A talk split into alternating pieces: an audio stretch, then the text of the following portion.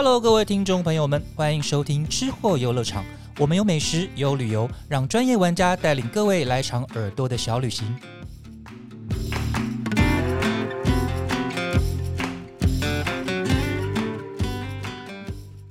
Hello，大家好，欢迎收听这一期的吃货游乐场，我是美食旅游记者于静。上一期呢，我们邀请了岛屿上的饭桌团队，和我们分享为什么他们会开始进行采访长辈，还有他们手入菜的一个计划。那这一期呢，我们会请两位伙伴呢，带我们进入长辈们的世界，去认识说哦，原来台湾各地有这么多有趣的长辈，还有有趣的菜色。那我们欢迎两位核心伙伴，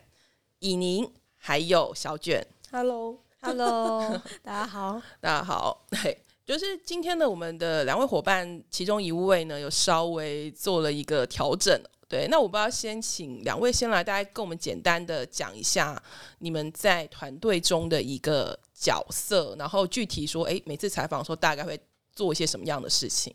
嗯，我主要会作为就是嗯跟长辈或是受访者的，就是联系窗口，就是嗯主要对外联系窗口会是是我，然后我也会在做就是一些其他的就是行政上的事务。嗯嗯嗯，对因为他就是很有长辈缘，所以他去邀请的时候，长辈通常都比较不会拒绝？对对对所以对就是只要有什么要联系的，就把以宁推出去就好了。对对对，他就是长得很有，这大家长辈就觉得啊，可爱可爱的，看起来就乖呀，对，没 有什么杀伤力的。是要有什么杀伤力？OK，那所以小卷你本身是负责，我在这个计划里面主要就是负责说采访的摄影，嗯，对，所以在书里面的照片基本上就是除了老照片以外，现场采访的照片基本上都是我拍摄的。就是影像记录的部对分。对对对对，然后可能整个企划的一些执行上的策略，嗯或者是在执行当下会有时候会有一些小危机，嗯，要做比较临时的反应啊等等的，就会是比较是由我这边来负责，因为通常所谓的危机会是比较大，会通常比较常遇到会是什么？因为我觉得我们执行这个计划嗯跟就是可能正正比较工作上的那种人物采访有点不一样，嗯，因为我们的对象是长辈，嗯然后是可能都是平均六十五岁以上的长，而且是比较素人，可能没有受访过的。对对对，所以如果我们用比较正式的邀请方式，比如说像我们接受你们的邀请的时候，可能会有一个访纲啊，或者是一个书面的记什么陈述，或者说，哎，对我想要怎么做这然后样子。然后这样子可能是会吓到长辈的，OK，对他们就会觉得啊，我尤其是台湾长辈很容易觉得我我没有什么好讲的，我的故事、嗯。我我故事啊的不下啊，没有什么好拿出来说的，嗯。所以通常我们就是会是呃跟他们的子就是晚辈联系，就可能孙子孙女，对对对，嗯。然后我们会用吃一顿饭的形式，就是如果你跟长辈说哦，我带朋友回来吃饭，嗯他们就会觉得好啊好啊，然后就煮一大桌来回，然后然后我们就会用这样的方式，然后在这个过程里用聊天的方式来采访，嗯会让长辈就是有一种啊忆当年的感觉，就不会好像他一定要准备好一个什么东西出来讲然讲。后什么啊 Q&A，对对对对对对对 第一对对，啊，没有这种没错没错，所以我们就是要呃很看每一场采访长辈的个性，而且嗯。台湾很有趣的是，因为我们采访的族群就是包含了可能本省、外省、客家、嗯原住民长辈，甚至是新住民等等的，嗯所以其实我们后来采访到一个阶段之后，就发现每一个族群的长辈都有一些共性，嗯。比如说哦原可能就是本省长辈都非常热情。嗯，然后有时候太热情就会采访很久，就是哦，忍不住想要跟你讲说，我三年前、五年前、十年前、二十年前有没有？对对然后煮菜都非常快，根本来不及记录。对对对，然后可说可以再来一遍吗对对对对对对对，？OK，当类似诸如此类的。那当然也有，就是有时候，尤其是因为我们的采访会遍及台湾每个县市，甚至到离岛。嗯那也曾经发生过，就是我们真的是在某一个离岛的时候，就是已经都联系好采访者。然后已经，然后也到他们家做采访，正在采访的过程当中，因为，但是因为我们采访都会，刚刚有提到，我们都会希望晚晚辈也可以一起在场，嗯，除了让长辈可以比较安心安心放松以外，有时候采访的过程当中会有很多故事是晚辈也没听过的。就他们可能也想要听看看，说哦自己的可能对对对因为发生什么事情？对对对，这也是我们蛮核心的一个价值，就是会嗯希望让呃世代之间可以做交流。嗯，但是回过头来，就是它也可能会造成一些就是。有没有就是家家庭里面常常纠纷那对对对对，就是哦，什么既然有这一段我不行，我不听不下去，我要走了，就就是我们有一次就真的是采访到一半，就是女儿跟爸爸就大吵哦，然后我们就真的访不下去，因为爸爸就拒绝再出现说他的故事对对对对对。然后我们就想说怎么办，就是因为又刚好在离岛，嗯，所以一定要采访到。以不然就我要搭船或搭飞机离开了，这样。对对对对对，所以我们就要就是那一次就是要当下就是立刻在在那个岛上可以再找到一个愿意受访的长辈。所以原本的那一组，他们其实就真的是直接就是就是后来我们还是当然有就是协助，就是可能女儿跟爸爸之间的沟通，嗯可是可能那那一场就没有那么适合再继续继做记续录。访谈下去，对对这样那一场好像有做简单的，就是在粉砖上的发文，分享就是说还是有把他们已经讲到的一些嗯东西有跟大家说一下，对对，但是就是因为等于他们就意外终止了你们原本其实想要继续下去的这件事情，对对对，是是然后所以我们就要在在那个岛上再展开我们的亲和力，再立刻找然后你在。路上抓一个路人说：“请问一下，你可以让我去你家吗？”类类似类似，就是想尽办法，一定要在当天再找到一组愿意受访的长辈，诸如此类的所谓的危机，这样。但是我很好奇，那你们当天后来还算顺利的有约到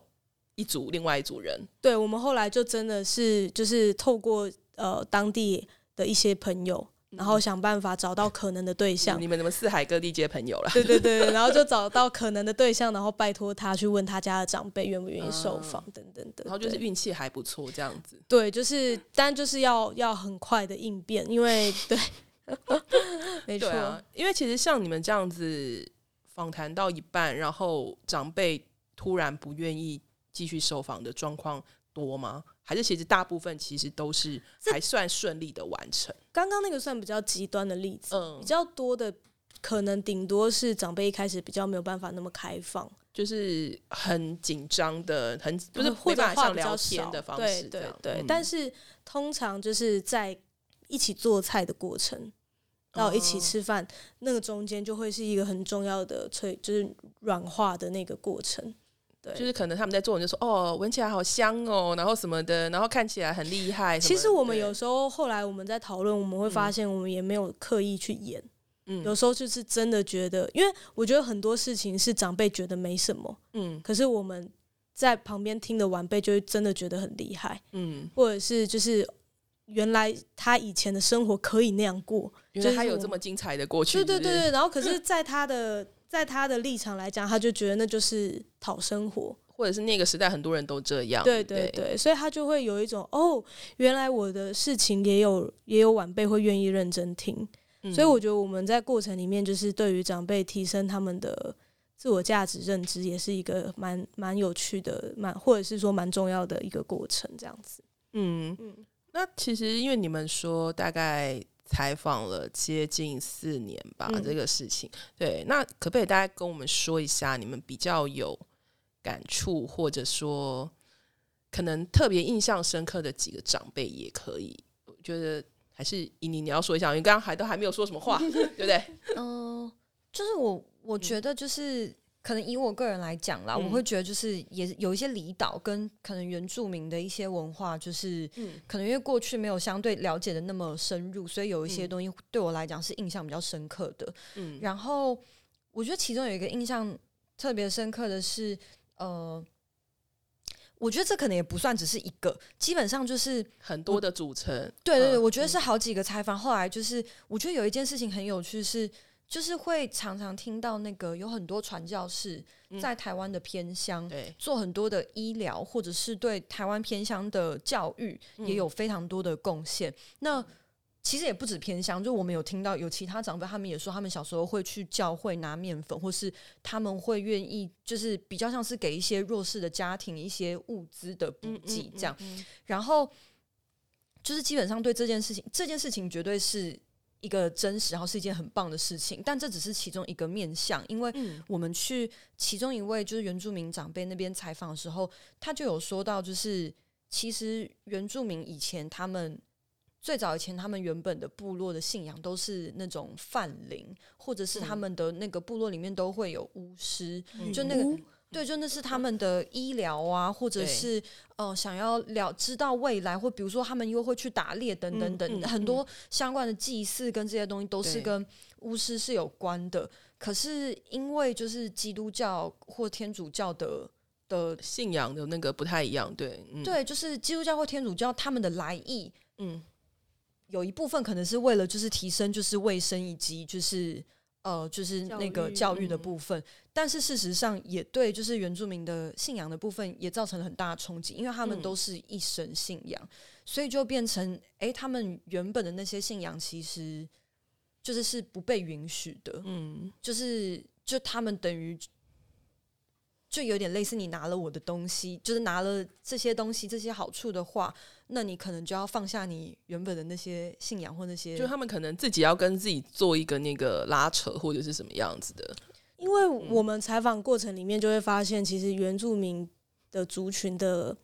的特性也是很有趣的，就是他们嗯。是、因为他们毕竟部落跟部落之间，嗯。所以呃，部落里面每一个人的有点像是人人跟人之间的那个相处的关连结和压力是存在的，嗯，所以就会有一点像是说，大部分的人都是都会去教会的话，嗯。如果如果有有人没有去，好像就会比较他们之间的压力就会就会会会显得自己有点奇怪，或者怎么样，对对对，嗯然后这个就会是这个就会是他们原有的文化跟新来的文化之间的一些拉扯。嗯嗯，那可能就是可能过去在我们没有做这个计划之前，我们会比较是看到其中一个单一面相。嗯可是当我们去采访的时候，会发现如果用他们的角度的面相来看，嗯又会是完全不一样的事情。其实也不只是。就是我觉得台湾原民文化也不只是宗教的冲击，嗯包含我们可能去兰屿，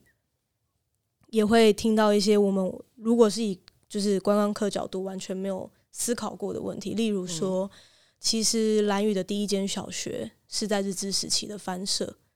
在那之前他们没有小学这种事情，就他们没有学校的这个概念，甚至他们在那之前也不觉得他们属于台湾，因为嗯。他们是自己一个小岛嘛，对，所以在岛上又只有一个族群，就是达悟族，所以嗯。在在在所谓的政权来之前，他们其实对外的接触是比较弱、比较少的，嗯。对。然后，所以在皇民化时期，等于是他们原本是自己的族民，可是到皇民化时期的时候，他们要突然要有日本的名字，嗯。但是到呃呃国民政府来台的时候，他们又突然有汉名，所以就是一个 就经历过很多的变化，你知道？吗？对。对对对，然后甚至是他们其实以前他们的土地就是是祖先流传下来，嗯。然后这一代再再继续细分，可是他们并没有所谓的地契嗯。这种、这种概念。可是当在汉汉人文化进来的时候，他们会变成必须要依附这个文化原有的规则，嗯。然后必须要新增了很多他们原本没有的。一些条条框框的东西，对对对，可是有一，可是会有一些主人觉得，可是这就是祖先留给我的啊，但是在嗯地契上面它是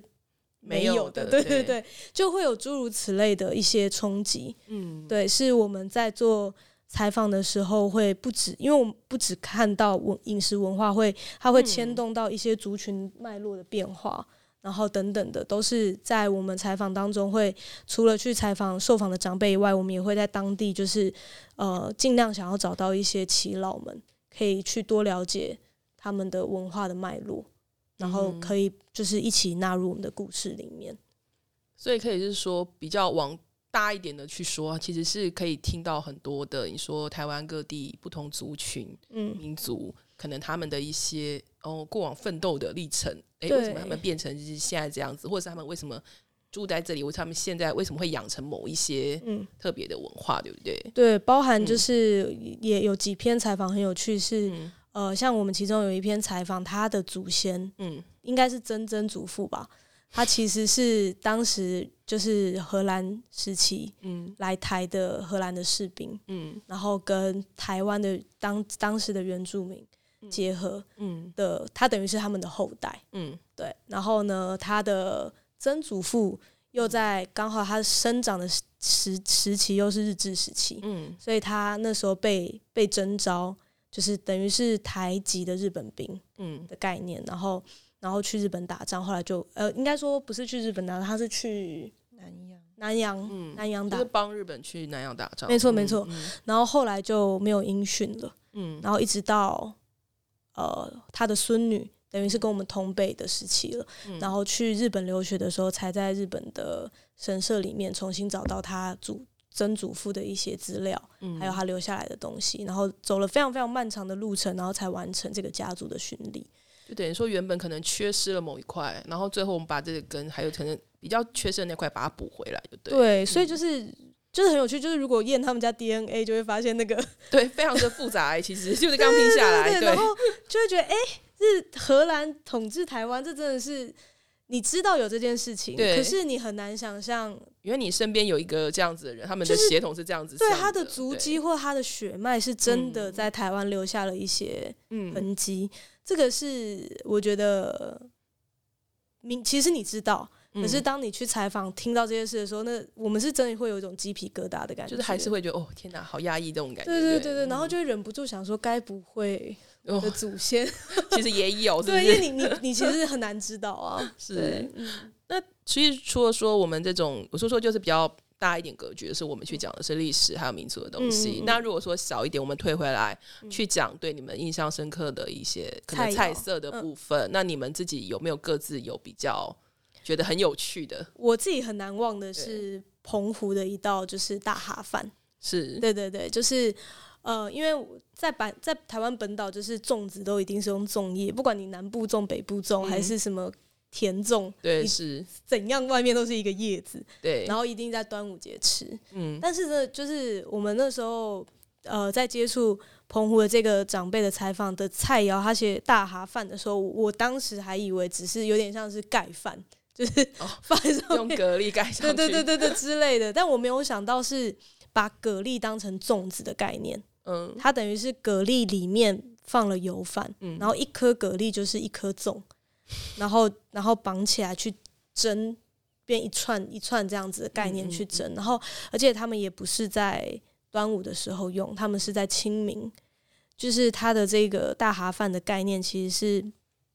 去祭祖的时候。嗯然后他们现场就是会，而且他那个哈会这样放，就是是有点意象上去象征子孙跪拜的意象。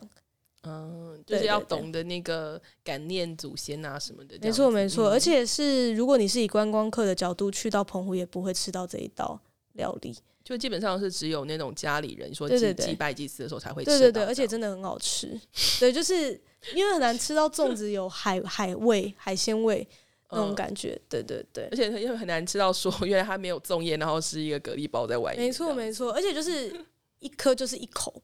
啊，对对对，然后没有罪恶感，哎，忍不住吃了十颗，哎，没有了，对对对对对对。对，那以宁呢？嗯，我觉得我印象比较深刻的是，就是嘉义有一个那个薄荷鸡，嗯，那个也是就是我在外面从来没有，我没有听过人家讲，然后我也没有吃过，嗯。然后我也就是我几乎没有看到有什么餐厅在卖，嗯。然后后来在做一些就是后续资料查询的时候，嗯。确实也就是没有什么餐厅在卖这道料理，然后大家都是我看到网络上人家也都是说，哎、好像就是是可能他们自己家里面就是会做这道菜，然后嗯。这道菜也是很费工，然后而且他用的薄荷是台湾土薄荷，然后所以还不能随便拿任何一个品种来，对对对对对，就是我我觉得不是，因为味道会不太一样，味道会不太一样，嗯所以他用的是台湾就是的那种土薄荷，然后就是又要去采摘啊，然后嗯或者是把新鲜的挑出来，然后之后又要什么塞进那个，对，它真的就是塞进鸡里面哦。你说把那个薄荷叶塞到鸡的肚子里之类的，没错没错嗯然后所以那个你在那个蒸完之后它的。香味，那个嗯。鸡油就是会带有一点薄荷味，然后我们去。采访那个家庭的孙女，就说她从小就是最喜欢拿那个有薄荷味的机油拌饭吃。哇从小就吃的很奢侈哎，哎，他就是去学校蒸便当，一打开大家就知道啊，今天他他妈又全部的人围过来吃，说我要这个，没错没错没错，哇，那这样子小时候有这种，你知道很容易交朋友呢，就说我这样打开，大家说我今天期待你家今天要带什么菜没错没错没错，对啊，那呃，我想要问一下说，因为其实虽然说你们这一本书嗯是你们这个计划之初本来就说希望可以出书，嗯然后到等于是三年多了，在今年九月终于可以成书嘛。可是其实，在你们之前，好像二零二零年左右，其实你们有办一个展览，对，然后也是算是跟这个计划有关系的，对不对？对，那嗯，你们大家跟我们大家说一下那个展览大概是一个什么样子的内容，或者是你请长辈做什么事情？主要是嗯当时也是去采访一位长辈，然后刚好就是跟他这位长辈跟他的家族，就是他们就是兴起了这个想法，嗯然后就是在采访过程里面，他们突然觉得，诶，他们想要跟我们一起来做这个展览，然后就是突然有一个契机，然后我们就想要透过这一位长辈带给大家的东西是。我们就是当时展场一进去就有一个类似时光轴的东西，然后就是可以看到，诶，这个长辈出生的时候，台湾发生了什么事情，嗯。然后或者是他他几年他几岁的时候，台湾就是整体发生了什么事，然后就让大家比其实就是彩碧奶奶，就是是我们采访的其中一个长辈。嗯。然后彩碧奶奶很有趣的地方是她，她好像到了四四五十岁嘛，反正他就是有一天看到电视节目上有一个有一个爆炸头的黑人在教油画，他好像是爆炸头的白人，白人吗？是对不起，他默默翻了一个白眼，对就是就是有一个教画画的节目，然后他就觉得，哎、那他来学一下画画，嗯。然后所以他的儿子就买了一组话剧给他，嗯。然后殊不知他就是绘画天分惊人，对，然后就是就到了五十岁之后，大家还发现哦，原来你这么会画画吗？对，就是被时代耽误的画家，就他就非常会画画，然后然后他的孙女们也都各自有一些艺术的天分，然后所以我们在采访他们家的时候，他们家的晚辈才。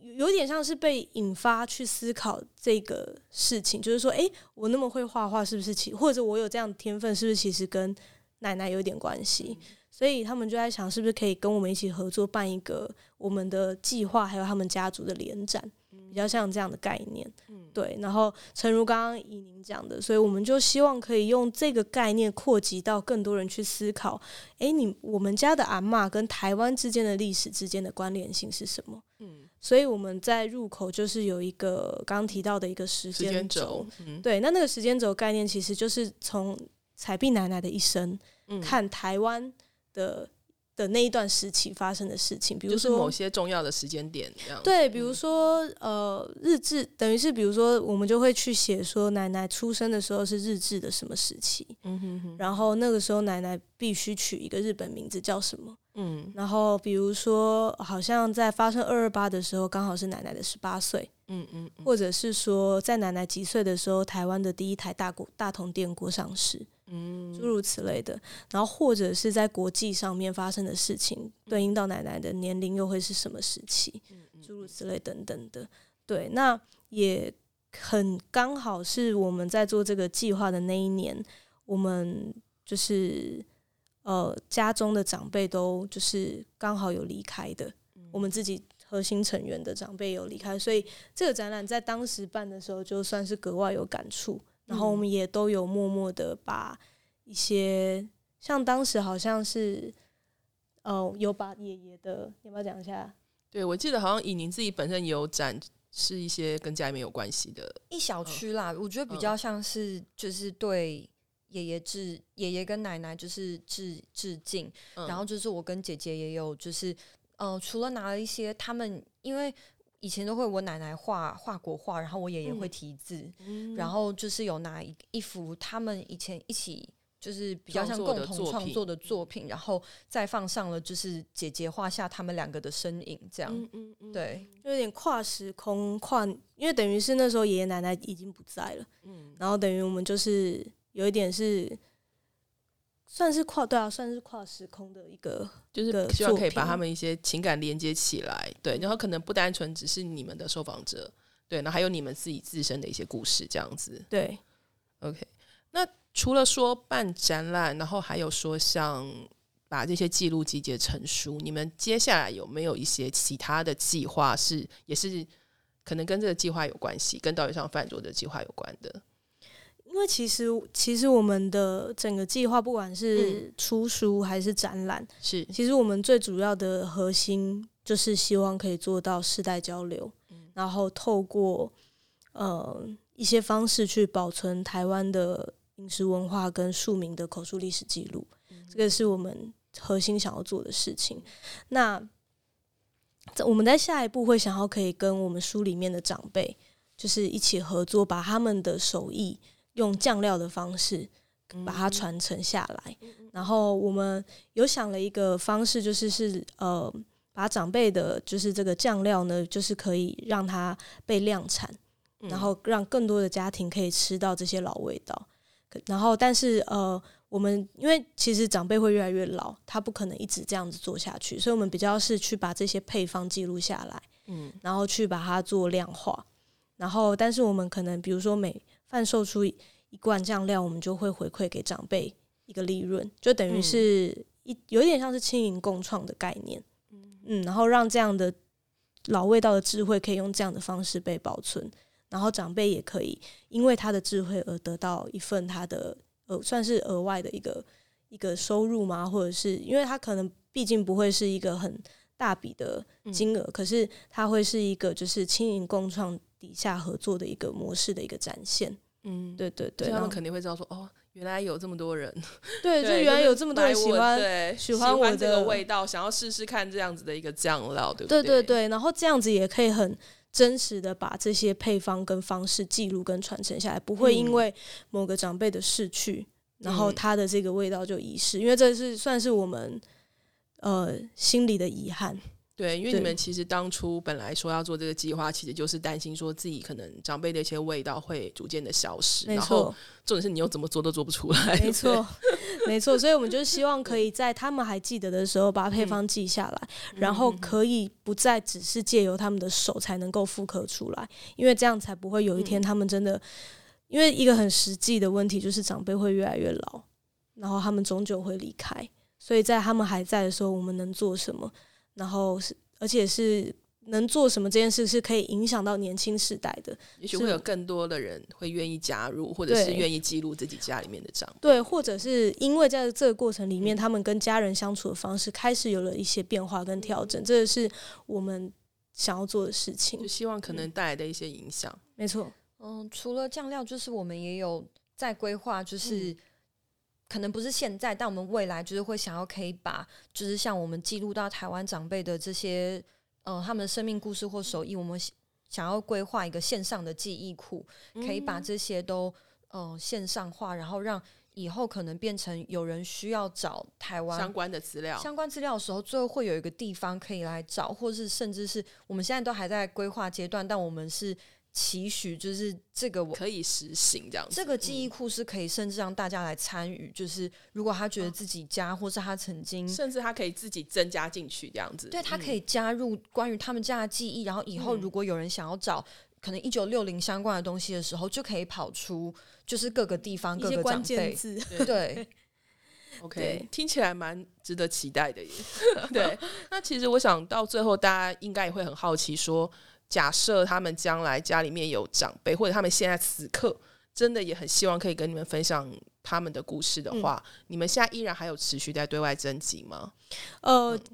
因为我们今年刚把书出版完，然后接下来有诚如刚刚说的，我们想要先就是把跟长辈合作的酱料做下一步的规划，但是采访长辈一直都是我们的核心，所以我们如果说现在就是有有家庭就是很希望可以他们家的长辈可以收到记录的话，会很欢迎就是到我们的粉砖私讯我们。对，然后我们嗯可以做一些安排，可能 maybe 没办法立刻，但是嗯我们是有规划，明年会继续开始恢复就是采访的这个这个节奏。所以目前你们其实现阶段比较主要的会是放在酱料的开发上面吗？对对对，就是这个嗯下半年、会会是以就是把我们跟长辈合作的这个味道可以复刻出来。所以正常来讲，这个计划其实是一定会实行的，对吧？就是可能你们是在跟过去已经采访过的长辈，然后去讨论看看比较有可能能够实现的一些。你说酱料的部分，对对对对对对它正在 ing，安全对对对，可能今年底明年初就会跟大家见面。哦，对对就是很快我们又会看到你们团队的一些新的那个，对你就可以一边看书一边吃，就不会只看得到。还有对，感觉你很有画面了，有没有 没错，？OK，那今天呢，非常谢谢，就是两位可以跟我们分享，就是实际上发生的一些故事，嗯对，然后还有一些可能各个地方有趣的菜色，以及你们的新的计划。